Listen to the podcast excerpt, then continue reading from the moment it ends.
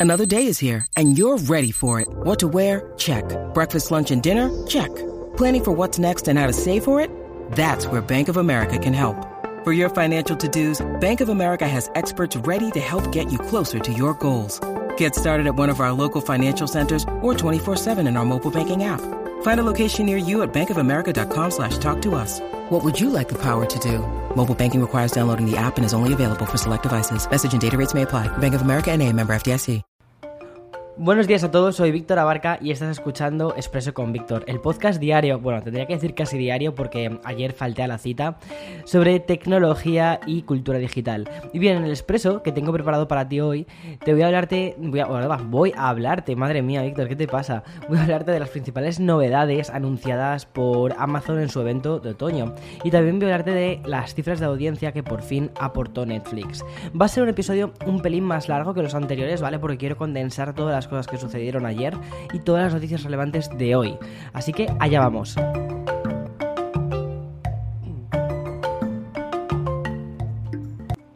Bueno, eh, perdona que tenga así como voz todavía como de haberme despertado por la mañana a pesar de que son las 9 cuando estoy grabando esto, pero no sé, es como que tengo la voz, la voz rota, parezco no sé, parezco, no sé, eh, no sé qué cantante, Mick Jagger.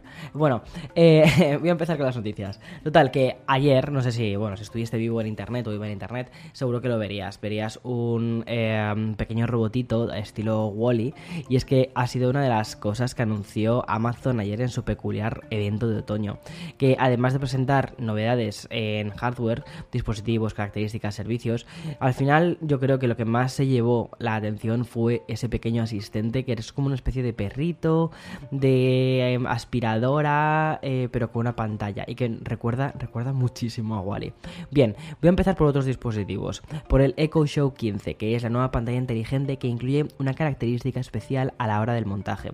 Hay que anclarlo a la pared o a un soporte. La idea principal de la compañía a la hora de concebir este nuevo dispositivo es que el Echo Show se convierta en una especie como de centro neurálgico de, la casa, ¿no? Una cosa que instalas en la pared y de desde ahí controlas absolutamente todas las cosas.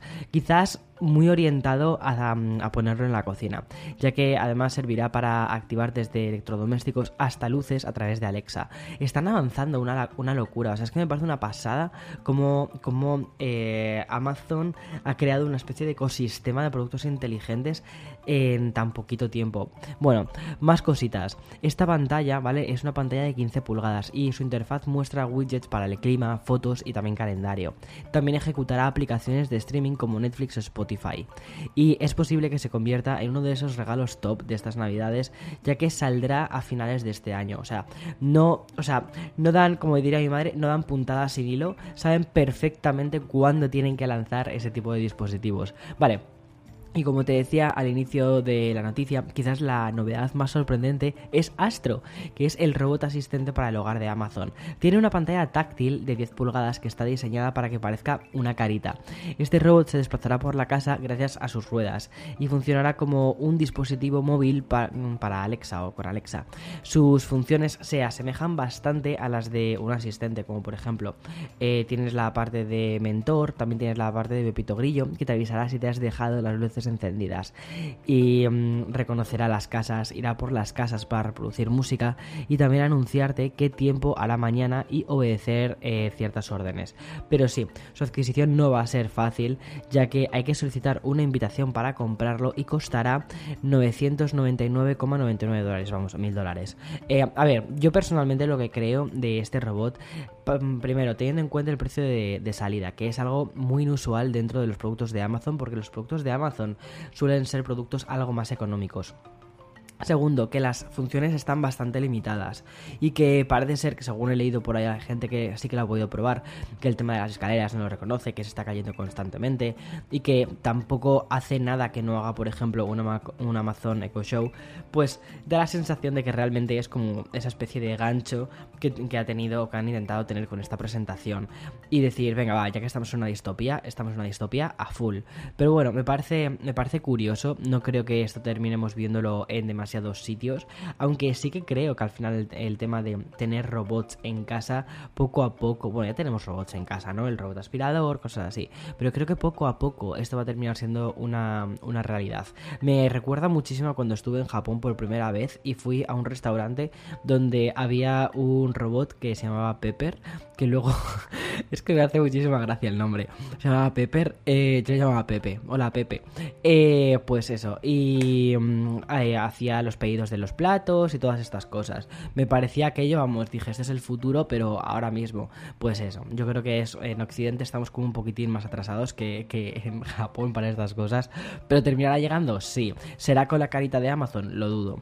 Vale, otro dispositivo que anunció Amazon ayer está orientado totalmente al público infantil. Se trata del Echo Glow que tiene una pantalla de 8 pulgadas y tiene un protector de sobremesa sensible al tacto y que va a permitir, sobre todo a los más pequeños, leer dibujos, eh, dibujar, eh, ver contenido de Disney, Nickelodeon y también contenido infantil. Saldrá al mercado a un precio de casi 300 dólares, 299,99, vamos, 300. Tras el gadget para niños, uno diseñado para deportistas, que se llama Halo View. Es una pulsera fitness con pantalla AMOLED en color. Costará 80 dólares y vendrá con una suscripción anual a Halo o Halo y será muy similar a Apple Fitness Plus, muy muy muy muy similar. Vale, en colaboración con Disney, Amazon lanza una versión de Alexa pero tematizada. Hey Disney no deja de ser un asistente virtual con temas de Disney. También saldrá un Echo Show 5 con orejitas de Mickey Mouse y costará 25 dólares. Por último, quiero destacar la confirmación de Alexa's eh, Homecam, que es la cámara de Amazon conectada a un dron que permite volar por la vivienda a través de un sensor Ring Alarm y, mm, o incluso también desde la propia aplicación de Ring. Esto, o sea, me acuerdo, no sé si esto lo llegaron a mostrar, fue como el, gimmick del año pasado, pero cuando lo vi me pareció que me pareció de locos. Es decir, tú imagínate un dron pequeñito, así como un un dron como cuadradito, chiquitito y tal. Eh, y cuando hay un intruso que entra en casa, en principio, de repente el dron se despega, sale de su base y se pone a perseguir al intruso. A ver, que mola muchísimo el concepto, que me parece. O sea, tú imagínate. Tú imagínate que eres el ladrón de una casa, que entras en una casa y te encuentras con un dron que te empieza a perseguir. O sea, yo no vuelvo a esa casa. O sea, yo por lo menos, o, quizás, bueno, yo quizás me quedo viviendo en esa casa porque me parecería una fantasía de casa, pero diría, ¿qué es esto? ¿Qué es esto? ¿Qué friki vive aquí? O sea, pues no sé, me parece curioso. Total, que costará 250 dólares, se puede reservar a partir de la semana que viene. Mira, eh, yo no sé si terminaré reservándolo, me parece que es como next level a nivel de, o sea, eh, de, de adiós a tu privacidad, pero me hace muchísima gracia. O sea, me parece muchísima... O sea, yo no sé si fuese ingeniero de Amazon, ¿qué tengo que haberme tomado para decir, venga, voy a hacer una cámara voladora? Es que es eso, es el concepto, una cámara voladora. Bueno, voy a pasar al sponsor y después sigo con las noticias. Espero no irme tanto del guion porque si no, no termino las noticias hoy en la vida. When you need mealtime inspiration, it's worth shopping Kroger, where you'll find over 30,000 mouthwatering choices that excite your inner foodie. And no matter what tasty choice you make, you'll enjoy our everyday low prices, plus extra ways to save, like digital coupons worth over $600 each week. You can also save up to $1 off per gallon at the pump with fuel points. More savings and more inspiring flavors make shopping Kroger worth it every time. Kroger, fresh for everyone. Fuel restrictions apply. Y de hablar de productos de Amazon, voy a hablar de uno de los servicios que también tiene Amazon, que es Twitch. Es que es el líder de la retransmisión en streaming eh, y ha alcanzado un acuerdo con la discográfica de Warner Music. Según informa la propia compañía, este acuerdo con Warner servirá para que el sello lance canales dedicados para algunos de sus artistas. Otro punto del contrato habla de la creación de un canal independiente en Twitch donde se retransmite la programación original de Warner Music. O sea, muy como un MTV, pero dentro de Twitch. Tiene muy buena pinta eso. Lo sorprendente es la letra pequeña del acuerdo, porque si eres streamer, este contrato entre Twitch y Warner no implica que vayas a poder usar la música de su catálogo para hacer sus streamings. Es decir, realmente a ti como streamer esto mm, te traes en cuidado. Es una cosa más bien como que dice entre ellos. Vamos a cambiar drásticamente de tema y nos vamos directamente a Nintendo. Ya sabes, es una compañía que me gusta muchísimo. Aunque esto no significa que vayamos a hablar de videojuegos, sino de su parque temático que está ubicado ubicado en Universal Studios Japan, justo en Osaka.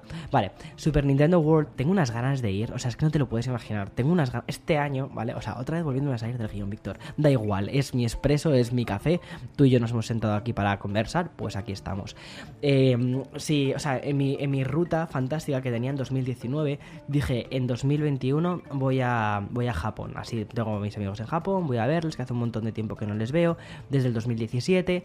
Eh, pues voy a verles y tal. Bueno, después pandemia, después mundo eh, en caos y patas arriba.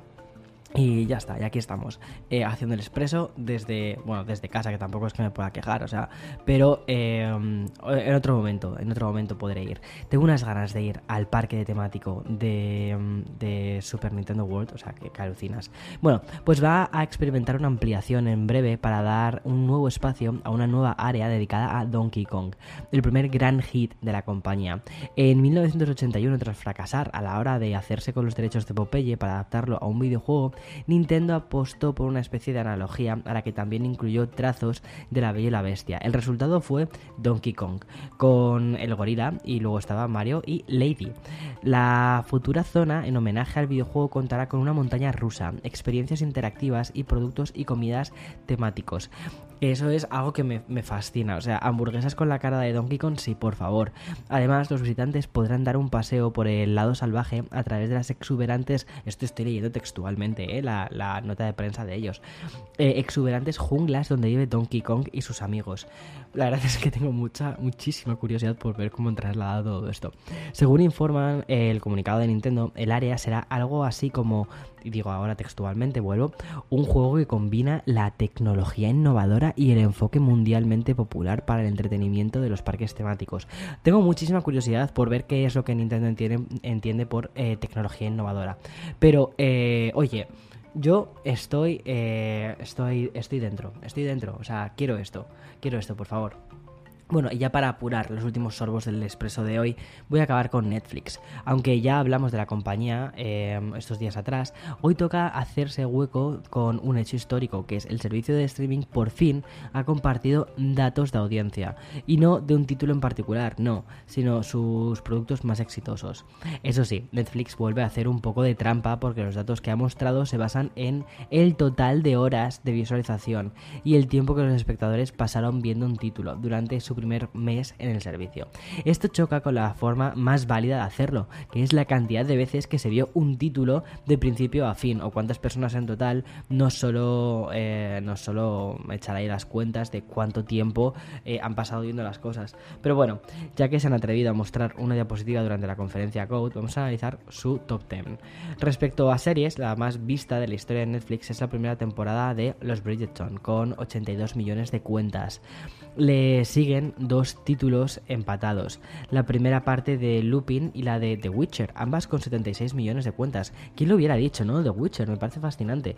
Como ves, ni rastro de series más prestigiosas como por ejemplo House of Cards, que fue de las primeras de Netflix, Orange is the New Black, fantástica, Narcos o Black Mirror. Pero sí aparecen en la, en la clasificación, por ejemplo, La Casa de Papel, fantástica, con 65 millones de cuentas para su cuarta temporada. O la galardonada Gambito de Dama, 62 millones. Pasando a sus películas, vemos una equivalencia en general, ya que los títulos más prestigiosos y con nominaciones a los Oscar no aparecen aquí, ¿vale? Tenemos a Extraction en primera posición con 99 millones de cuentas, seguido de Bird Box con 89 y Spencer Confidential con 85. La segunda diapositiva mostrada por la compañía mostró las 10 mejores películas y series de Netflix según el total de horas, aquí importante, horas vistas, ¿vale? Durante sus primeros 28 días en el servicio. Como te decía inicio, son unos datos parciales que no emparentan con una foto más real. Bridgerton, por ejemplo, sigue siendo lo que más ha visto eh, la gente en Netflix, con 625 millones de horas vistas. La cuarta entrega de La Casa de Papel, 619 millones, y la tercera temporada de Stranger Things, aquí sí que sale, ¿vale? Tiene 582 millones. Bueno, la verdad es que bastante interesante. Respecto a las películas, Bird Box eh, encabezó su lista de películas más populares según la métrica, con 282 millones de horas vistas. Y, mm, por ejemplo, alguna que tenga así como bastante prestigio y algún premio Oscar, el irlandés es el top 3 con 215 millones de horas vistas. Eh, me empezaba ya a preocupar un poco porque era como, eh, por favor, ¿cómo puede ser que este tipo de pelis con más renombre y tal no hayan sido vistas? Pero bueno, quizás también es que son menos comerciales. No me despido aún porque quiero informarte de una última hora sobre algo de lo que te hablé en el episodio del lunes, eh, de, este mismo lunes, de hecho. Y me refiero al error que había en el desbloqueo del iPhone 13 con el Apple Watch. Afortunadamente, Apple ya lo ha solucionado y lo ha hecho gracias a la segunda versión beta de iOS 15.1. Es decir, que dentro de nada, seguro que ya lo estamos viendo en la versión estándar, eh, porque, bueno, tenía pinta de que era un error muy fácil, muy fácil de solucionar y ya está aquí. Ahora, eh, espero que tengas un feliz miércoles, te lo juro que iba a decir, espero que tengas un feliz eh, jueves, viernes, porque es que esta semana está siendo como una especie de montaña rusa eh, y era como, ¿en serio? Espera que todavía estamos a miércoles por la mañana, kill me. Bueno, que tengas una feliz semana y nada, nos escuchamos mañana, mañana fijo, ¿eh? Chao, chao.